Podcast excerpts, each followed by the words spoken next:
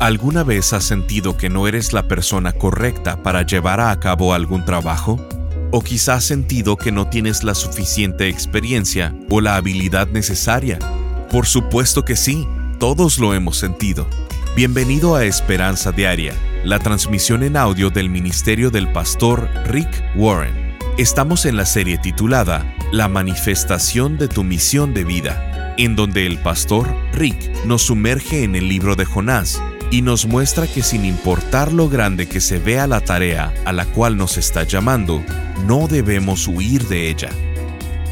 Cuando Dios te previene sobre algo, es una buena señal. Es una señal de que te dará una nueva oportunidad.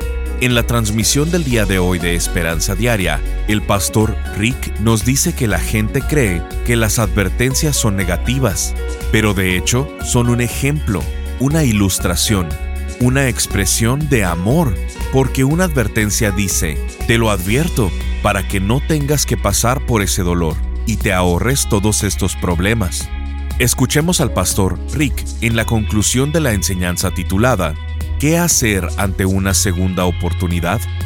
Dijo lo mínimo y lo dijo sin amor. Él decía, ahí está. ¿Están contentos?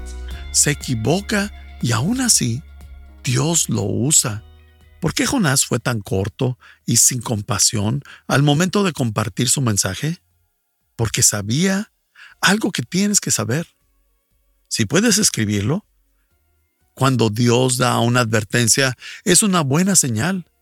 Cuando Dios da una advertencia es una buena señal. No es una mala señal, es una buena, porque significa que Él quiere darte una segunda oportunidad. Si Dios te da una advertencia, significa que te dará otra oportunidad. Entonces, es una buena señal. Las personas piensan que las advertencias son negativas. De hecho, son un ejemplo, una ilustración o una expresión de amor porque es como decir, te estoy advirtiendo para que no pases por este dolor, no pases por todos estos problemas. En este momento voy a pedir que hagan una confesión. Me pregunto, ¿cuántos de ustedes han manejado por la vía rápida y vieron una luz por el retrovisor? Se orillan y un oficial se acerca y les pide su licencia para conducir. ¿Cuántos de ustedes se han puesto tan nerviosos cuando tratan de dar una explicación de por qué iban a 90 millas por hora y luego escuchan las dulces palabras del oficial que dice, bueno, hoy solo te daré una advertencia. Tienes que darte cuenta de que si esa fue tu última oportunidad, no vas a recibir una advertencia. No vas a tener más señales de advertencia si ya estás en tu última oportunidad. Ya no habrá más señales de advertencia. El punto es que habrá momentos en tu vida que vas a ver amigos que amas, a miembros familiares o compañeros de trabajo que te importan, que están caminando hacia un precipicio y que van a perder todo solo por tomar una decisión equivocada. Parte de tu misión de vida es advertirles, advertirles. Si no lo haces, no los amas, porque el amor advierte. ¿Cuándo espera Dios que le adviertas a las personas que amas? Bueno, he revisado más de 100 versículos en el Nuevo Testamento, los vi esta semana e hice una lista de todas las cosas de las que se supone que debemos advertir a las personas. No tenemos tiempo para repasar todas, así que las voy a resumir en dos categorías. Si puedes, escríbelas. ¿Cuándo se supone que debo advertirle a las personas que amo? Cuando no están pensando inteligentemente y cuando no están actuando inteligentemente. Se supone que debo advertirles a las personas que me importan cuando no están pensando y actuando inteligentemente. Esa no es tu misión de vida, solo es una parte. Así como el advertir era una parte del mensaje de Jonás, se supone que debo advertirles a las personas cuando no están pensando o actuando inteligentemente. Y si creen que le estoy dando demasiada importancia a esto, permíteme hablarte de otro profeta. Se llama Ezequiel. Y no, no es el jugador de fútbol americano, pero eso es lo que dice la Biblia acerca de Ezequiel. Ezequiel 33, 1 al 9 dice, Una vez más, recibí un mensaje del Señor. Hijo de hombre, da este mensaje a tu pueblo. Cuando yo envío a un ejército contra un país, los habitantes de ese país escogen a uno de los suyos para que sea el centinela. Cuando el centinela va a acercarse al enemigo, toca la alarma para advertir a los habitantes. Si yo anuncio que unos malvados de cierto morirán, y tú no les dices que cambien su manera de vivir, entonces ellos morirán en sus pecados y te haré a ti responsable de su muerte. En cambio, si les adviertes que se arrepientan y no lo hacen, morirán en sus pecados, pero tú te habrás salvado. Entonces, si los que oyen la alarma se niegan a actuar y resulta que los matan, ellos mismos tendrán la culpa de su muerte. Oyeron la alarma, pero no le hicieron caso, así que la responsabilidad es de ellos. Si hubieran prestado atención a la advertencia, podrían haber salvado sus vidas. Ahora bien, si el centinela va a acercarse al enemigo y no toca la alarma para advertir a la gente, él será responsable de la cautividad del pueblo. Todos morirán en sus pecados, pero haré responsable al centinela por la muerte de ellos. Ahora, hijo de hombre, te pongo por centinela del pueblo de Israel. Por lo tanto, escucha lo que digo y adviérteles de mi parte. Y si yo anuncio que unos malvados de cierto morirán, y tú no les dices que cambien su manera de vivir, entonces ellos morirán en sus pecados y te haré a ti responsable de su muerte. En cambio, si les adviertes que se arrepientan y no lo hacen, morirán en sus pecados, pero tú te habrás salvado. Este pasaje me hace preguntarme y quererles hacer dos preguntas. ¿Alguna vez le has advertido a alguien de un peligro espiritual o moral? ¿O acaso estás más interesado en ser popular que en ayudarlos? ¿Tuviste más temor a la desaprobación que no amaste lo suficiente a Dios y a las personas para decirles la verdad? Decirles, estás por caerte a un precipicio. Vivimos en una nación que se está desmoronando y si los creyentes en Jesucristo no hablan, ¿quién lo hará? Aquí está otra pregunta. ¿A quién le pedirá Dios cuentas algún día? Porque no les dijiste nada y dejaste que destruyeran sus vidas. Los dejaste caminar y caerse al precipicio y no dijiste nada. Esto es muy importante. Esta no es tu misión de vida, pero es una faceta, un factor de ella. Hubo una quinta cosa que hizo Jonás, y esta es positiva. Esta es el número cinco. Si sé que Dios me ha dado otra oportunidad y cada día es una segunda oportunidad, voy a vivir mi vida con una profunda gratitud. Voy a enfocar mi vida en Dios, no en mí. Voy a hacer de mi misión de vida mi prioridad y no todo aquello por lo cual yo vivía. No me voy a tardar, lo haré ahora. Voy a aceptar mi responsabilidad de que a veces tengo que advertirle a las personas que amo, porque las amo, y lo haré en amor y aceptaré las advertencias con humildad. Y esta es la quinta cosa. Cuando Dios me da otra oportunidad, espero que Dios me use. Estas son buenas noticias. Espero que Dios me use. Miren, Dios no te permite vivir para que vivas para ti mismo. Él te mantiene con vida porque quiere usarte. Dios no te mantiene vivo. Él no te da otra oportunidad para que te retires y no hagas nada. No, Dios te mantiene con vida porque Él tiene un plan y una misión para tu vida, que sigue en operación sin importar qué has hecho al respecto. Él dice, quiero usarte.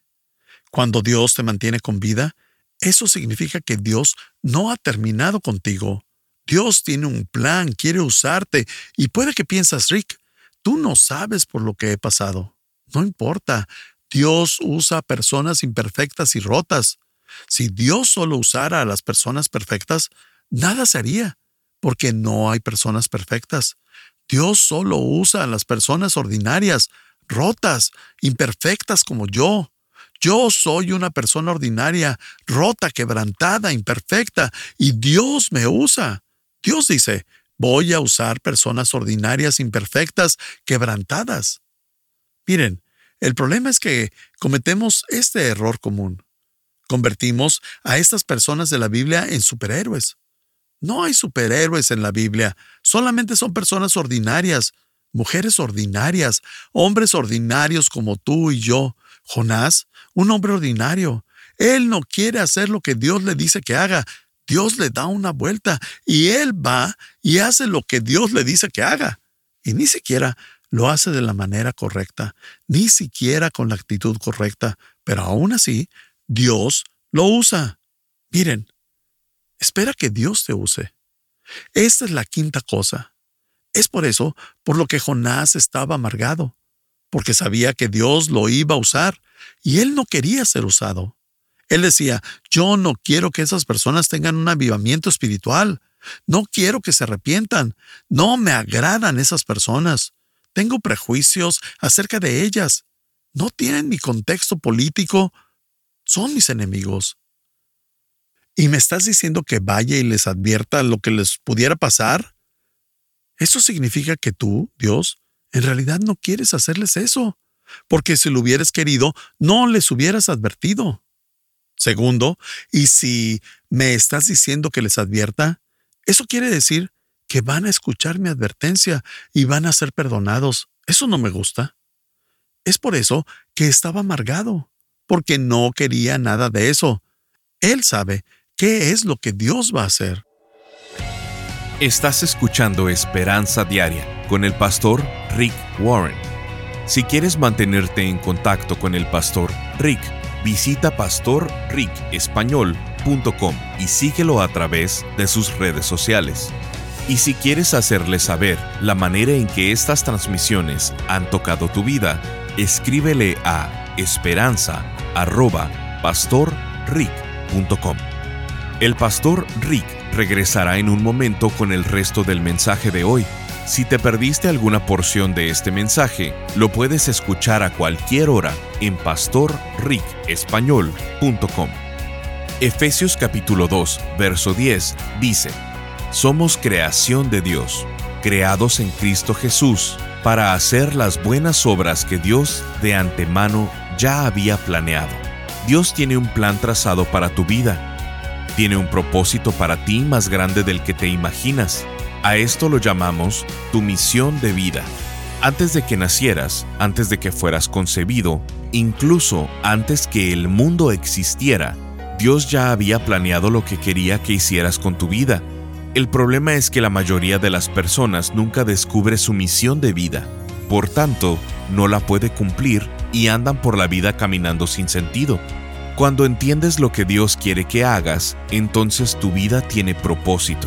Si desconoces tu misión de vida, tu vida carece de sentido. Por esto, el pastor Rick ha elaborado una serie titulada La manifestación de tu misión de vida.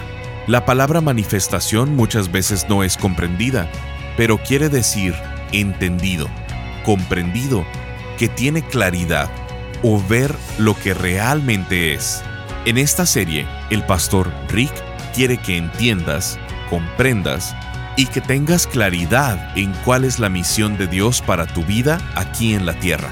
Durante estas enseñanzas, el pastor Rick dará respuestas a las preguntas ¿Qué haces cuando has causado una tormenta? ¿Qué haces cuando algo se ve sin esperanza? ¿Qué haces ante una segunda oportunidad ¿Y qué recuerdas cuando las cosas no salen a tu manera?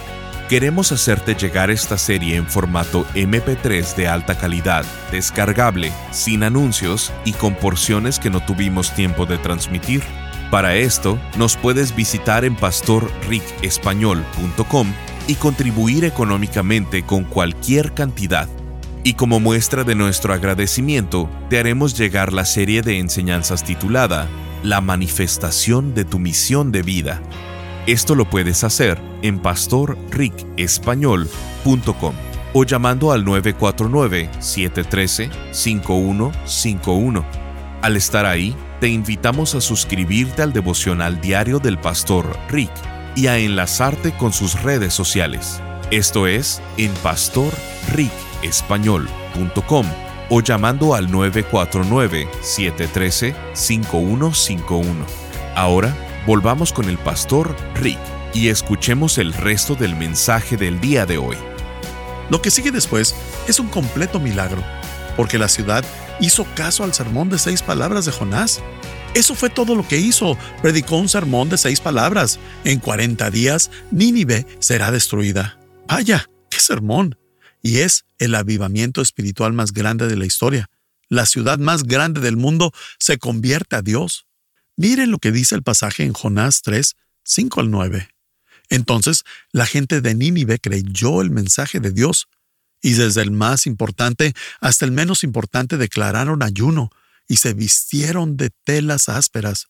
¿Qué es eso de tela áspera? Bueno, era una tela como con la que hacemos costales, una tela áspera. Y sigue el verso diciendo, y se vistieron de tela áspera en señal de remordimiento.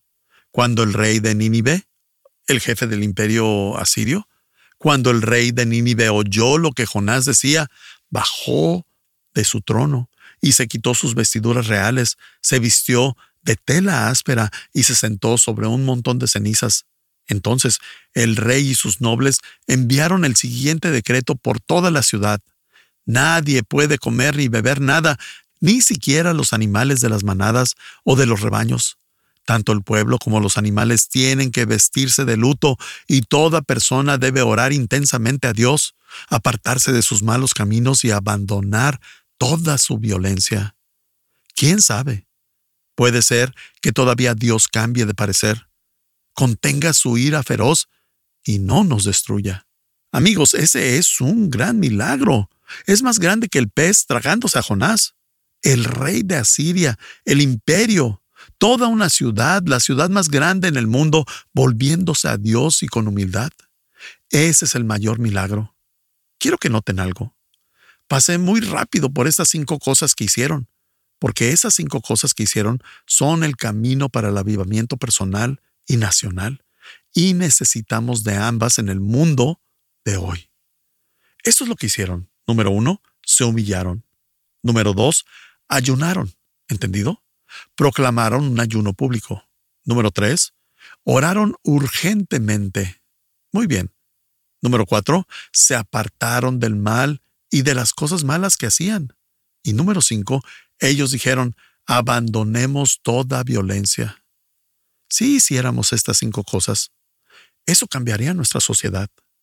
Imagínense, por 50 años, Nínive había sido la ciudad más grande en el mundo, y son muy orgullosos. Entonces, ¿por qué habrían de hacer caso a un sermón de seis palabras y convertirse a Dios instantáneamente? Ese es un milagro increíble. ¿Por qué fueron tan receptivos a pesar de que el mensaje de Jonás fue corto y sin amor? Porque Dios había preparado sus corazones. ¿Y cómo es que lo hizo? De la misma manera en la que Dios prepara todos los corazones, a través del dolor, a través del dolor. Tal vez no lo sabías. Pero la ciudad más grande en el mundo se convierte a Dios porque había pasado por sufrimiento unos años atrás. Tienes que saber un poco de arqueología y de historia antigua para saber esto, así que se los voy a decir. Miren, eso es lo que pasa. Cuando Jonás iba en camino, el imperio asirio había sido dominante por cientos y cientos de años. Era como el imperio británico, el romano, el americano, pero están en declive. El imperio está en declive, perdiendo batallas contra los medos y los persas, lo que es actualmente Irak e Irán, y tenían revueltas domésticas dentro de la ciudad en esos momentos. En el año 765 a.C., habían tenido una hambruna de siete años. Aquí es el tiempo de Jonás. En el 765 a.C. es cuando comienza la hambruna. En el 763 hubo un eclipse solar total y sabemos que fue exactamente el 15 de junio. Y eso asustó a todo el mundo porque era como una profecía para el fin del mundo. En el 762, Nínive sufría un terremoto masivo. La ciudad se situaba en una falla y tuvieron un terremoto masivo en la ciudad en 1761. El río Tigris que está justo al lado de la ciudad, la inundó. Así que tuvieron un eclipse total, inundaciones, enemigos, revueltas, incendios, terremotos, y estos desastres sucedieron antes de que Jonás llegara. Dios estaba preparando sus corazones. Y en Jonás 3.10 dice esto, cuando Dios vio lo que habían hecho y cómo habían abandonado sus malos caminos, cambió de parecer. Claro, porque eso era lo que quería.